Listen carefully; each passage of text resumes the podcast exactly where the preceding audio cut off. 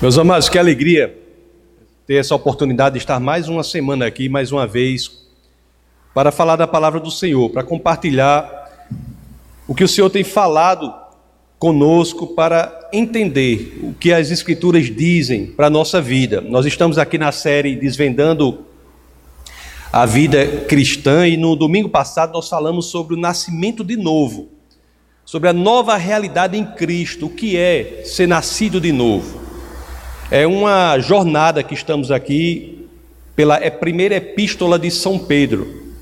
E hoje vamos continuar a primeira de Pedro ainda. Vamos entender, vamos falar hoje o texto base do nosso bate-papo de hoje, é a primeira de Pedro, no, do capítulo 1, do verso 13 até o capítulo 2, no verso 3. Será o texto base de hoje. Vamos aprender um pouco mais sobre a vida do nascido de novo. Vamos aprender sobre isso.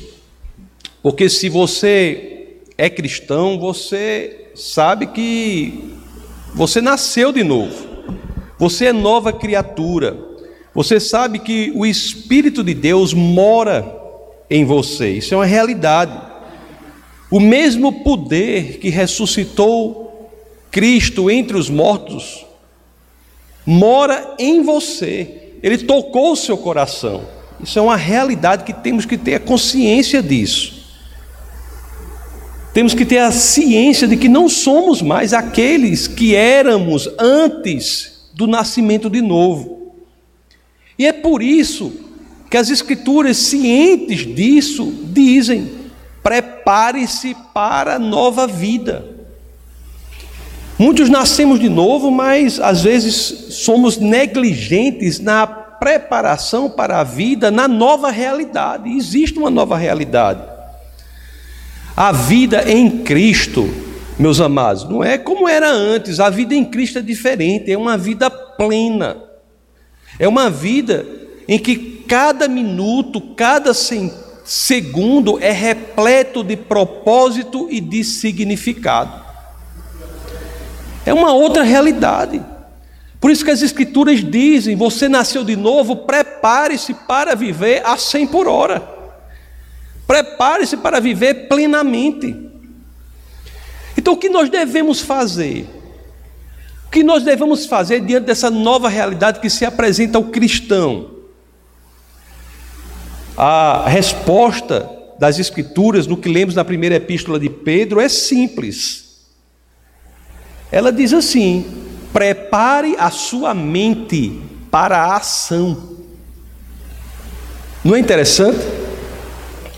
Então é por isso, para entender este direcionamento das Escrituras, é que nós já vamos lá, peço para que vocês já abram na primeira epístola de São Pedro, no capítulo 1, no verso 13. Olhe só o que as Escrituras dizem, na primeira de Pedro, capítulo 1, verso 13. Portanto, estejam com a mente preparada, prontos para agir Estejam alertas e coloquem toda a esperança na graça que lhes será dada quando Jesus Cristo for revelado. Estejam com a mente preparada, prontos para agir. Esse é o primeiro direcionamento após entendermos que somos nascidos de novo. Preparar a nossa mente para a ação. Preparar a nossa mente para a ação é um preparo mental para a nova vida. E o que seria estar mentalmente preparado para a nova vida? O que seria? As Escrituras dizem, né? Portanto, estejam com a mente preparada, prontos para agir. Estejam alertas. Estejam alertas. A tradução Almeida, por favor, professora Bárbara, bota a tradução Almeida do mesmo verso da primeira de Pedro 1,13 ela diz: sede sóbrios, sede sóbrios.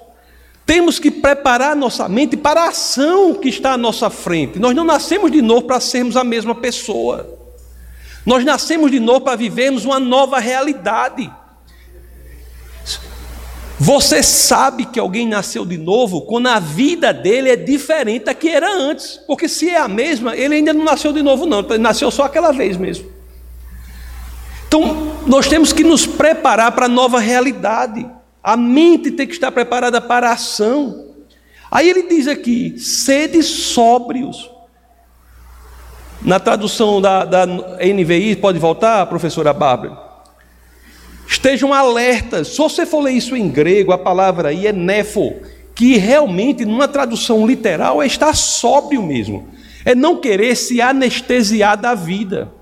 Abster-se, por exemplo, das drogas que o anestesiam da vida, que não fazem com que você tenha contato com a existência.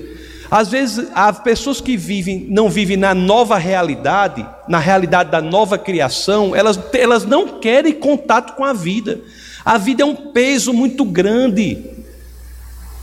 A vida é uma experiência insustentável para quem não está em Cristo. Por isso que muitos ingressam em projetos constantes de, de se anestesiarem da vida.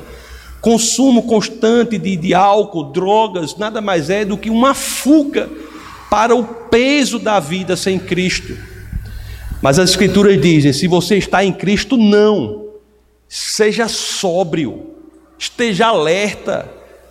Você vai viver intensamente. No sentido mais amplo dessa palavra, não é? É estar sóbrio, estar alerta, tanto no falar quanto no agir.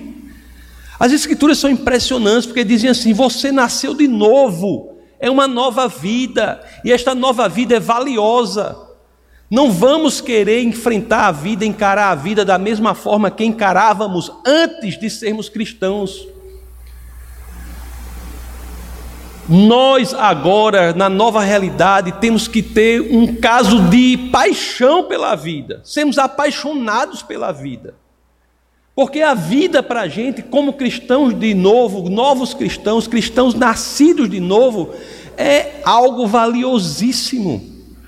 Você não quer perder um minuto da existência, é oportunidade para você experimentar o que é isso, ser nova criatura durante esse breve tempo aqui na terra. Meus queridos, eu sei que o que eu estou falando não é fácil, não me entendam mal. Sei que é fácil para todos nós, se nós não tivermos cuidado, é fácil nós nos perdermos nos vícios. É fácil. No vício do celular, que rouba essa existência real com a vida, rouba. Facilmente nós passamos, perdemos três, quatro horas só rolando o Facebook. É fácil. Eu sei que é fácil. Eu sei que é fácil nós perdermos a vida em outros vícios, para alguns a batalha com álcool é grande, com a prostituição é grande, com a pornografia é muito grande. Eu sei disso, eu sei que, é que não, é, não é fácil fugir de várias coisas. Agora, muito disso decorre do fato de as pessoas pensarem que o pecado é um hábito. Não é apenas um hábito. O pecado exerce um poder sobre a pessoa. Por isso que é tão difícil. Mas da mesma forma eu digo a você: se passa por isso, você não pode deixar de saber que o mesmo Deus que criou os céus e a terra habita dentro de você, na nova realidade, e portanto, você não pode subestimar o poder do Espírito de Deus que mora em você. É difícil, mas não é impossível. Quando nós, fomos aos Estados Unidos, né, morar, eu fui dar aula lá um tempo, aí Orlando, meu filho, era novo, aí ele foi lá para a escola, aí a escola, a escola eu tinha lá uma sala que era só para estrangeiros. E tinha a sala regular, né, que era só para os nativos lá, que eram os americanos no caso. Aí, eu, aí Orlando estava lá uns dias, eu cheguei para Orlando e disse: Orlando, você quer ir para a sala dos estrangeiros porque lá o, a linguagem é mais fácil, eles têm mais, mais cuidado, né? Aí, porque vai ser difícil você ir para a sala dos nativos. Vai ser mais difícil você ir para a sala dos nativos. Aí Orlando disse uma coisa que foi incrível. Ele disse: Papai, eu não quero saber se é difícil. Eu quero saber se é possível. Eu disse: É, meu filho, é possível. Em Cristo podemos todas as coisas. Poucos meses depois, ele estava recebendo do, da escola um presente, um livro de história dos Estados Unidos, que foi a maior nota da escola em história dos Estados Unidos. Em Cristo é possível. Eu não estou dizendo que é fácil nós vivemos plenamente a vida em Cristo, eu estou dizendo que é possível. É possível. E muitas vezes achamos que não é de forma errada, não queremos viver esta nova realidade, meus amados. O Deus, repito, que levantou o Cristo entre os mortos, este mesmo Deus é o Espírito dele que mora em você. Como é que ele não pode? Ele não é capaz de tornar a nossa vida plena? Ele não é capaz de quebrar as correntes da escravidão?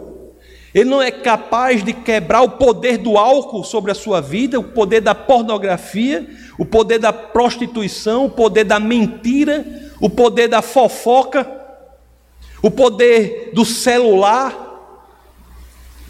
Ele não é capaz de fazer nada disso? É claro que é. E nós não podemos perder isso de perspectiva. Em Cristo somos vitoriosos, meus amados. Somos vitoriosos e muitos não querem viver essa realidade da nova criação. Muitos não querem. As escrituras são muito sábias, né? São muito sábias. E ela, elas logo nos avisam. Elas logo nos avisam que existe uma batalha que nós temos que lutar. E essa batalha, em grande parte, se dá na nossa mente. É a chamada batalha da fé. Então muitos estão cambaleando com as pernas cambaleantes em relação à fé e muitas vezes não experienciam a maravilha que é viver a nova realidade. Muitos até dizem ter fé, mas quando se examinam a si mesmos, encontram ali a esperança colocada em outro lugar e não no único e verdadeiro Deus. Às vezes nós colocamos a esperança em nós mesmos, por exemplo. Colocamos em nós mesmos a esperança. É muito fácil tirar a nossa esperança de Deus e colocar na gente mesmo. Se fizer isso, não consegue. Não é isso que as Escrituras estão ensinando.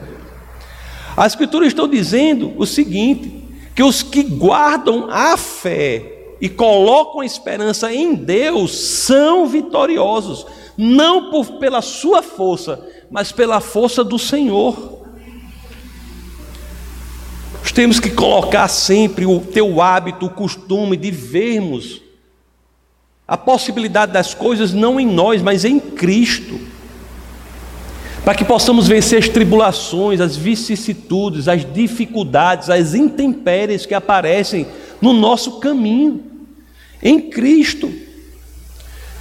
Quando temos um problema, nós temos que ter o hábito da fé de não olhar o problema, mas olhar por meio do problema para encontrar o que Cristo prometeu para nós, que está depois daquilo. Não é que você não vai ter problema. Não há de uma folha a outra da Bíblia nenhuma garantia de que você não terá problema. Existe até o contrário, dizendo que você terá tribulações. Existe a garantia do contrário, mas também existe a garantia que nós temos que ter bom ânimo, porque em Cristo nós vencemos o mundo. O verso 13, mais uma vez, ainda estamos no verso 13, ele termina exatamente com isso. E coloquem toda a esperança na graça que lhes será dada quando Jesus Cristo for revelado. Passou pelo problema, está na situação difícil, não seja míope, a sua visão não pode morrer ali, na situação difícil, ela existe, é real, dói, causa sofrimento, não estou negando isso. Mas o que eu estou dizendo é que nas Escrituras temos que aprender a olhar por meio do problema e ver o que o Senhor nos garante, a vitória que vem depois. Cristo, quando olhou para a cruz, a visão dele não parou na cruz. A visão dele olhou por meio da cruz e viu o que ia acontecer depois daquilo. Por isso, ele se submeteu ao que ele se submeteu. É o amor por nós que fez com que ele enfrentasse aquilo tudo. Foi a visão dele, se tivesse parado na cruz, isso aqui seria um instrumento de tortura e morte. Como ele conseguiu ver por meio da cruz, isso aqui é um instrumento de esperança e vida.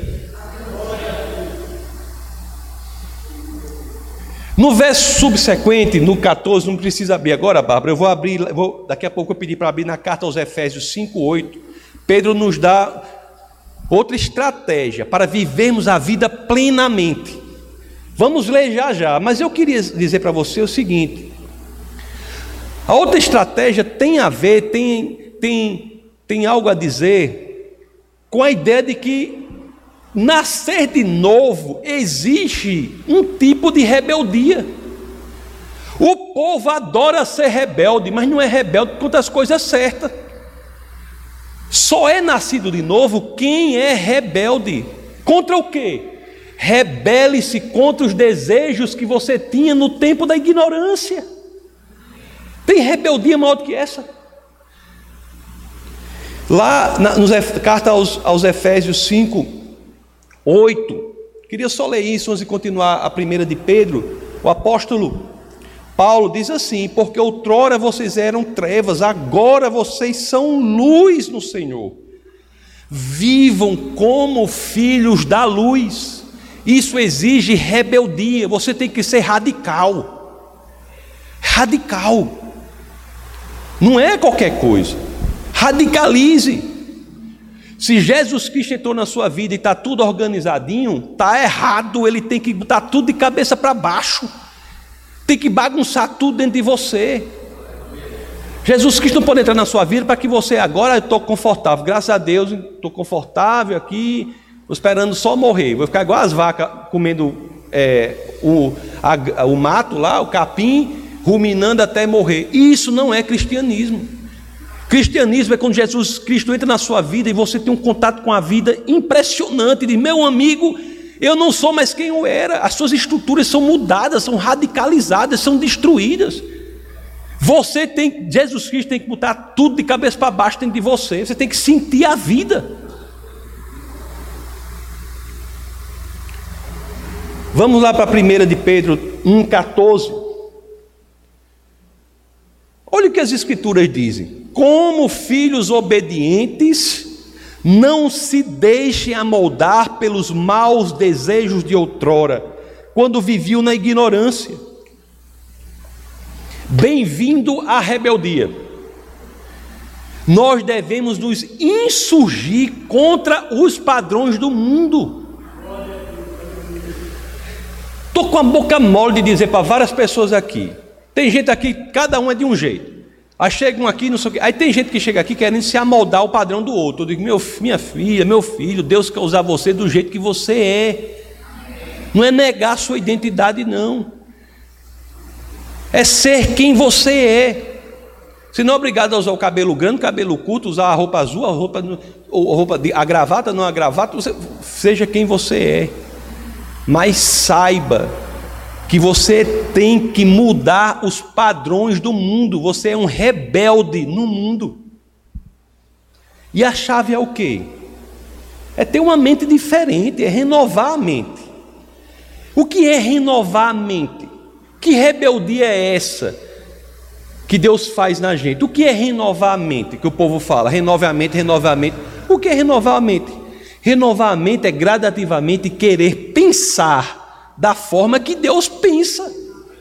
É fazer com que sua mente passe a trabalhar como Deus trabalha. É por isso que eu fico um pouco chateado quando as pessoas chegam aqui. Eu, eu não sei se, eu, se, eu não, se eu vou conseguir isso, vou conseguir aquilo, se vou conseguir aquilo outro. Se for da vontade do Senhor, você vai. Porque você, no processo de renovar a mente, é você tornar a sua mente como é a mente de Cristo. Isso é uma realidade, parece uma coisa até incrível que eu estou dizendo assim, porque eu acho até incrível mesmo. É, é, difícil de acreditar mesmo. Porque por a gente a gente sabe que a gente não consegue, a gente é igual uma barata tonta. Sem Deus a gente é uma barata tonta, todos nós. Mas é em Cristo que nós temos que ter essa perspectiva. É por isso, não é por outra razão, que a chave do sucesso são as Escrituras. Quer ter sucesso na vida? Pessoal, profissional, familiar, casamento, filho? As Escrituras. Por que as Escrituras? Porque você, por meio delas, você não vai pensar como você pensa. Você vai gradativamente pensar como Deus pensa. E Deus, meu amigo, é alto nível. Você pode confiar. Muitos erram porque mantêm os valores do mundo norteando a vida, mesmo na igreja. Mesmo na igreja. Não o fato de tá, você estar na igreja que garante nada para você, não. Já se diz, né? O fato de você estar na igreja não garante que você é um cristão. Assim como o fato de você estar na garagem não garante que você seja um carro. Não garante que garante é sua predisposição em se rebeliar, revoltar contra o mundo. É uma mudança interior, mantendo a identidade. Por que mantém a identidade? Porque você não está imitando ninguém. Você está sendo transformado de dentro para fora. Você sempre será você. É uma, você passa a desejar o que Deus quer para você. Romanos 12, 2. O apóstolo Paulo diz: isso é muito importante, viu, pessoal? Olha o que é que ele tem a nos dizer. Não se amoldem ao padrão deste mundo, mas transforme-se pela renovação da sua mente. Não está dizendo assim, não, mas comece a imitar os outros pela renovação da sua mente. Não. Você é transformado. A sua identidade é um processo constante de melhora no que chamamos de santificação. Você é transformado para que sejam capazes de experimentar e comprovar a boa, agradável e perfeita vontade de Deus. É, isso aí é top, não é não? É top das galáxias, né? Como diz o Eu sei que nem sempre é fácil, né? Pensar como a Bíblia diz. Tentações ocorrerão na sua vida, eu repito. Teve um caso no batismo não foi nesse batismo que teve agora, não, que ao final do culto nós entregaremos o certificado, não. Teve um caso num batismo, que após o batismo, o, a pessoa disse para o pastor: Graças a Deus, pastor, agora eu nunca mais serei tentado. Aí o pastor disse: Meu filho, se fosse essa, se eu soubesse que era essa benção que você queria, eu tinha segurado você por muito mais tempo debaixo d'água. Se é a bênção de não ser tentado, tinha segurado, né? Aí ele ia para o céu, olhar, era né? Não é que não sei, você não será tentado, repito, mas é que em Cristo você sabe que é possível vencer as tentações. Pelo poder de Cristo, pelo poder do sangue de Cristo, nós podemos sim buscar a santidade. Isso é a vida plena. O verso 15 e 16 da primeira epístola de São Pedro, no capítulo 1, nos instruem assim: Mas, assim como é santo aquele que os chamou, sejam santos vocês também em tudo o que fizerem, pois está escrito: Sejam santos, porque eu sou santo. Sejam santos, porque eu sou santo.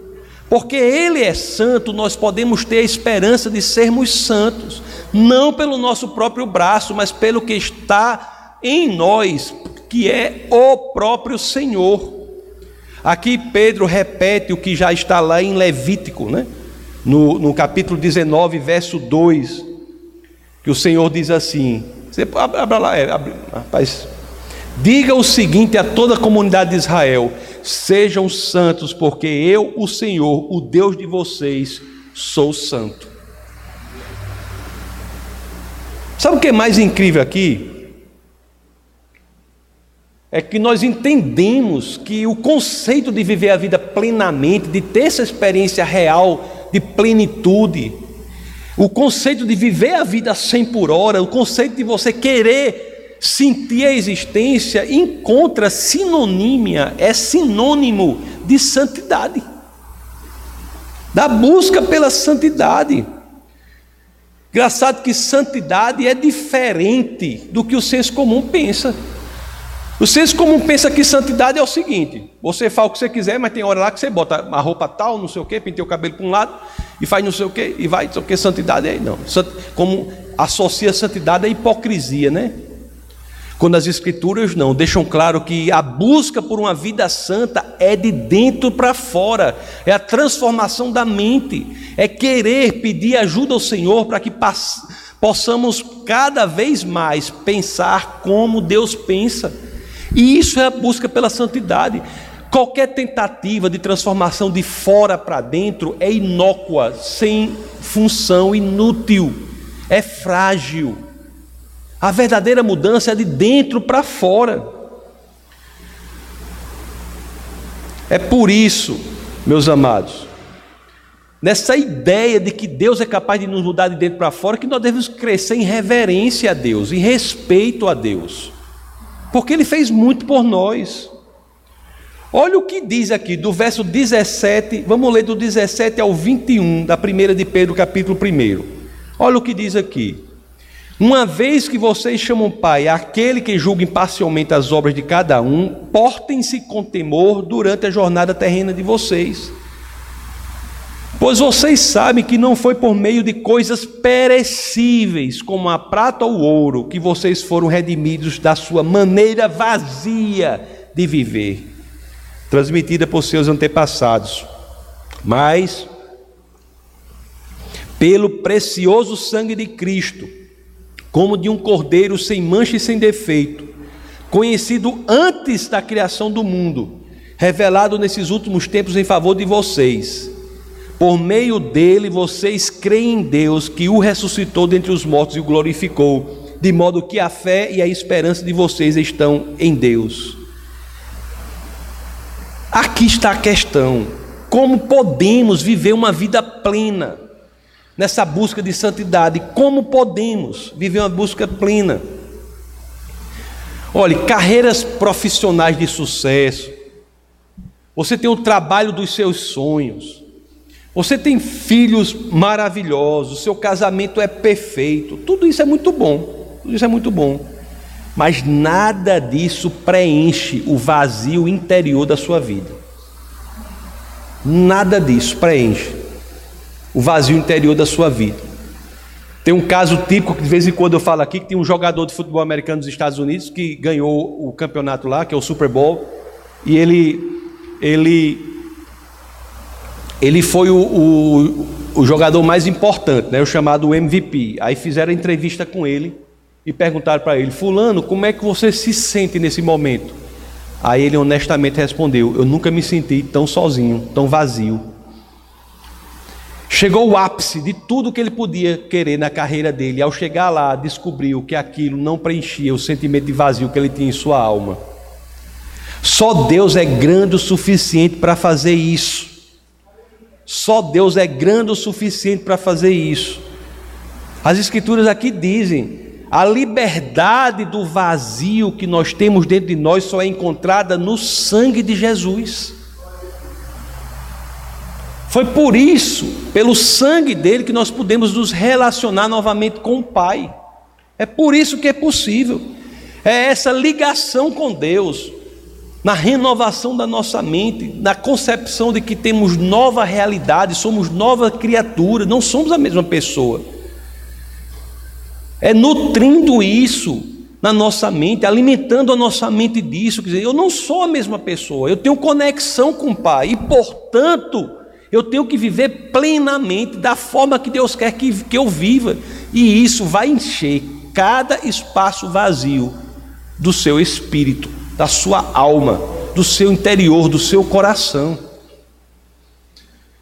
É interessante nas Escrituras, quando nós lemos, é interessante o seguinte: que quando entendemos isso, essa ligação com o Pai, nós também entendemos nas Escrituras que isso também modifica um outro tipo de relacionamento. O relacionamento com o Pai modifica o relacionamento que nós temos com o próximo. Ontem, aqui no nosso churrasco do, dos casados, churrasco dos casados, sábado agora tem outro para quem quiser vir, viu?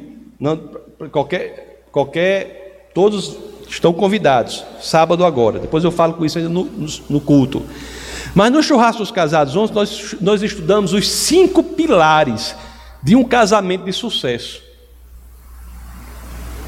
E o primeiro pilar é exatamente entender que o relacionamento do esposo com a esposa e da esposa com o esposo não é o primeiro passo a ser buscado no casamento. O primeiro passo a ser buscado no casamento é o relacionamento de cada um com Deus.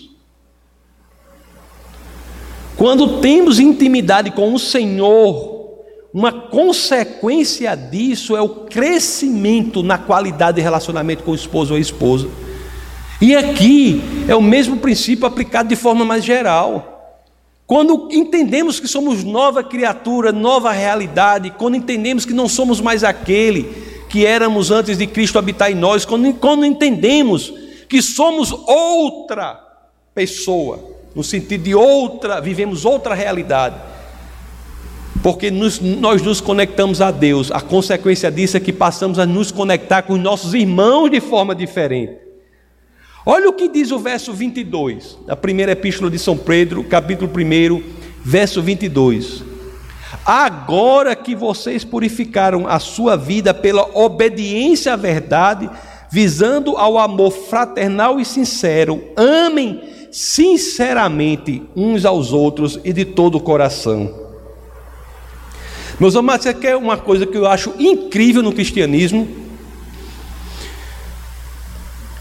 Se você aí de onde você está, você se analisar e você identificar uma afinidade por outros cristãos, por outras pessoas que são nascidas de novo, fica onde você está. Você, rapaz, realmente eu tenho um sentimento de amor diferente por outros cristãos, por outras pessoas nascidas de novo.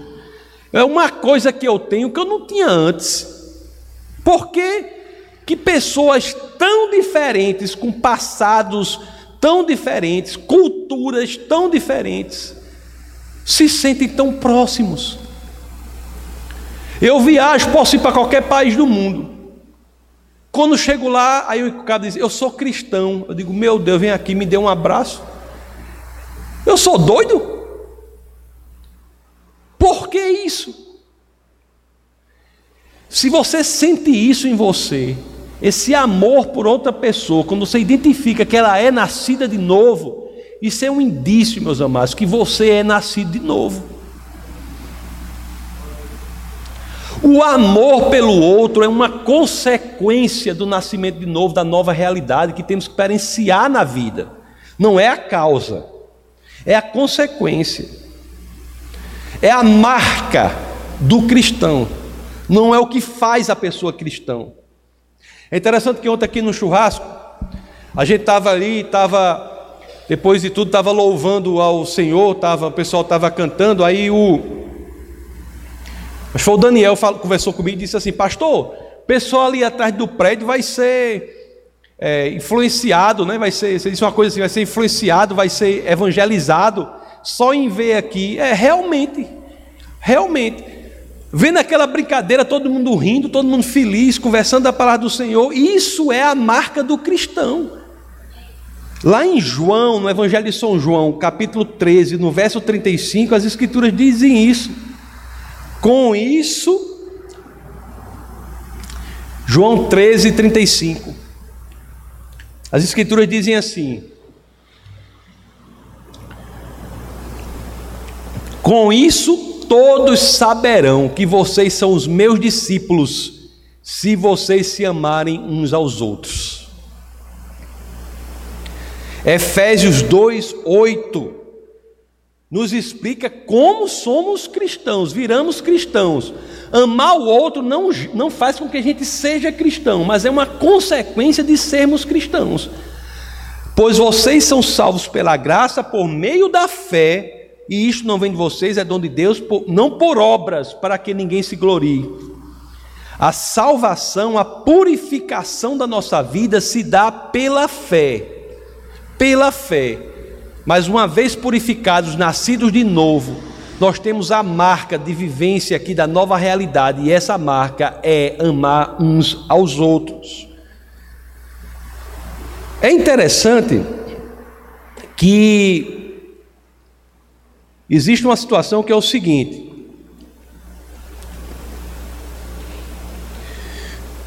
nós, nascidos de novo, nós devemos ter a convicção de que nossa realidade é outra. Devemos agir de forma correspondente a essa nova realidade, como eu tenho, dito. Uma realidade maravilhosa, formada na palavra do Senhor. E essa palavra em que a nossa realidade é formada não é algo que se destrói, é algo eterno, permanente. Isso nos dá alegria muito grande.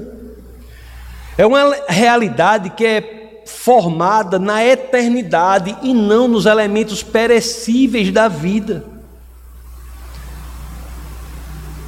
Isso é tão interessante porque você tem a segurança de que quem você é agora não é mais fundado em algo que pode se destruir, é fundado em algo que existirá para sempre. A nossa vida física não é assim. Ela é fundada em algo que é perecível, se acaba. Mas a vida espiritual do nascido de novo é fundada em algo que nunca se acaba. É por isso que do verso 23 ao 25 da primeira epístola de Pedro nós lemos assim: Vocês foram regenerados não de uma semente perecível, perecível, mas imperecível nós fomos regenerados, nós somos nascidos de novo, não como as pessoas nascem normalmente. Porque as pessoas nascem normalmente de semente perecível. Nós nascemos de novo de forma diferente, de uma semente imperecível, por meio da palavra de Deus viva e permanente. Pois a humanidade é como a relva, e toda a sua glória como a flor da relva a relva murcha e cai a sua flor, mas a palavra do Senhor permanece para sempre. Esta é a palavra que lhes foi anunciada. Meus amados, essa nova realidade, essa vida que nós vivemos, é uma vida que deve deixar a gente muito animado. Porque só aqui na carta de, na primeira carta de Pedro, na primeira epístola de São Pedro, do verso 1 do começo lá até aqui, nós já vimos três coisas imperecíveis. Não precisa abrir, mas depois se quiserem pesquisar, lá no verso 4 fala da herança imperecível. No verso 18 e 19 fala da redenção imperecível. E aqui nós somos ensinados sobre a semente imperecível, que é a palavra de Deus. É bom demais. Só não é bom se você não acreditar. Mas se você realmente acreditar nas Escrituras, você tem que entender que a sua realidade é de é alto nível, é outra coisa. Você não pode querer mais ficar triste, ficar cabisbaixo, ficar perambulando, sem entender que você é nova criatura. Não pode, é riqueza demais, porque a nossa riqueza é baseada no que não perece. A vida física é passageira, meus queridos. Pena daqueles que baseiam a sua existência na vida física, porque ela perece. Nós basearmos nossa existência na, no que não perece, é que entenderemos a lógica por trás da existência. O famoso verso de Tiago, lá, do, do, da a carta de Tiago, no capítulo 4, no verso 14, dá uma definição da vida que é incrível. Vocês nem sabem o que lhes acontecerá amanhã, que é a sua vida. Vocês são como a neblina que aparece por um pouco de tempo e depois se dissipa. Diga aí. Essa é a vida sem Cristo. Mas em Cristo, a nossa vida espiritual, a nossa nova realidade, a nossa nova criação, é o que a carta de Pedro está dizendo, é fundada não no que perece, é fundada em algo imperecível, na semente imperecível, que é a palavra do Senhor. A sua vida espiritual é o fruto que nasceu da plantação desta semente na sua alma. A sua vida espiritual é o fruto da plantação da semente imperecível, que é a palavra de Deus, no terreno fértil da sua alma. Tem coisa melhor, e às vezes a gente não vê isso, mas tem coisa melhor do que você viver a sua vida firmada no que não se destrói. A gente lê, passa, a gente lê isso aqui, passa por cima e às vezes não fica, não sabe nem o que leu às vezes. Mas está dizendo assim: você está firmando a sua vida no que não se destrói. Isso deve gerar em nós uma alegria muito grande, alegria de viver. As 24 horas do dia passam a ser poucas horas para o dia, a gente quer mais. É muita coisa, muita coisa, muita gente para ser atingida, muita oportunidade para falar de Cristo, muita situação que você, muita vontade de co compartilhar as coisas com, com os outros sobre o Senhor. Engraçado que às vezes a gente tem essa revelação toda, né? Uma vida maravilhosa como a nossa, com a revelação. Nós nascemos numa época em que já tem, tem a revelação das Escrituras, né? Saber da imperecibilidade da semente da qual a nossa vida nasceu, que é a palavra do Senhor. Mas se você analisar 700 anos, 700 anos antes de Cristo, mais de sete séculos antes de Cristo, o profeta Isaías, com uma revelação muito menor, já naquele momento já se alegrava com a mesma coisa. Então temos que ter essa alegria. Olhe só que passagem linda. É, abre, vamos só ler isso aqui, lê Isaías capítulo 40, versos 6 ao 8. Olha o que o profeta diz: Uma voz ordena, clame, e eu pergunto: O que chamarei? Que toda a humanidade é como a relva e toda a sua glória é como as flores do campo. Ser relva e ser flores do campo, coisa boa, né? Não está falando que é cocô de passarinho, não está dizendo uma coisa fedorenta, nada, né? É como a relva, como a... mas o 7 diz: a relva murcha e cai a sua flor quando o vento do Senhor sopra sobre eles. O povo não passa de relva comparado ao Senhor que somos. Aí o 8 diz: a relva murcha e as flores caem, mas a palavra de nosso Deus permanece para sempre. Nós não somos como a flor que cai, a relva que murcha, nós não somos como o capim que fica seco.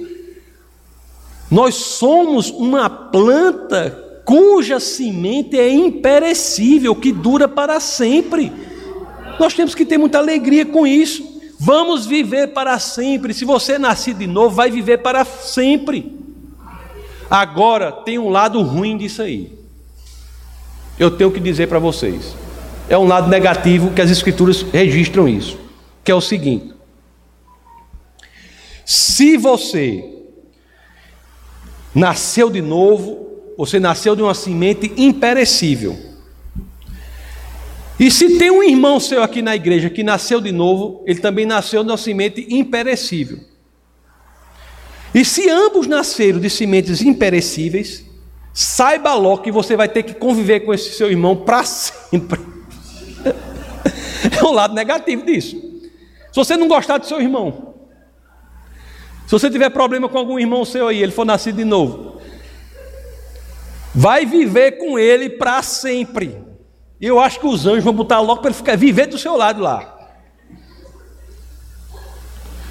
Então, parte importante dessa nova realidade que vivemos, sabendo que aquele Timóteo que você não gosta, se ele é nascido de novo, vai viver para sempre do seu lado.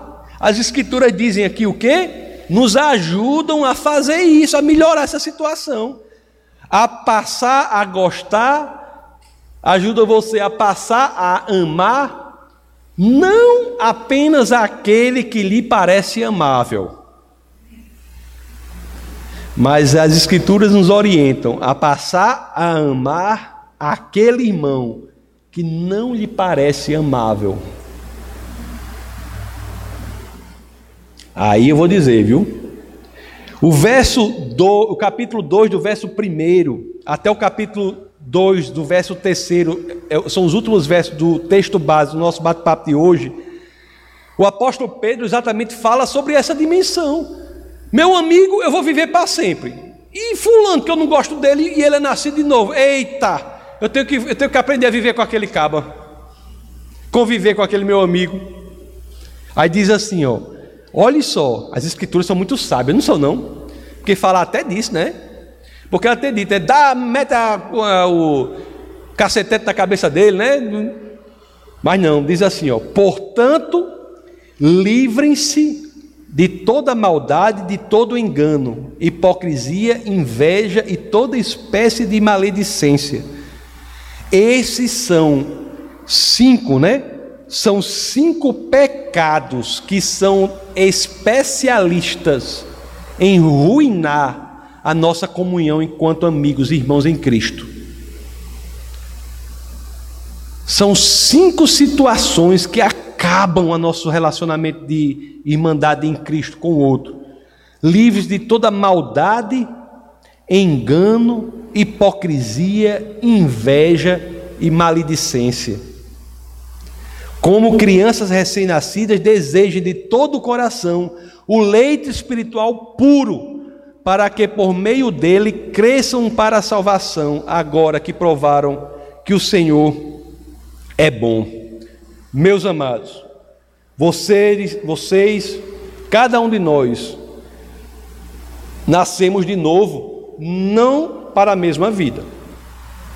Isso é ilógico. Nós nascemos de novo para uma nova vida. Para uma nova vida.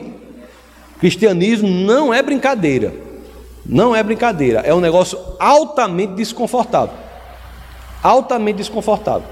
Tira você de onde você está, da sua zona de conforto, e coloca você numa situação de crescimento. Isso é cristianismo. Se você procura uma religião confortável, este não é o seu lugar. Não é. É o lugar aqui de mudança, de crescimento. Para viver uma nova vida, uma nova realidade, uma vida santa, uma vida cheia, uma vida plena uma vida a 100 por hora, uma vida que você vai sentir a presença do Senhor a cada segundo, cada coisa que você fizer, está fazendo para o Senhor. Você trabalha vendendo alguma coisa, vende biscoito, cada oportunidade de venda de um biscoito é algo para o Senhor. Você trabalha atendendo o público, mesma coisa. E o Senhor nos usa da forma que somos. Nós, nós temos especialidades e situações que outros não conseguem estar ali naquele momento.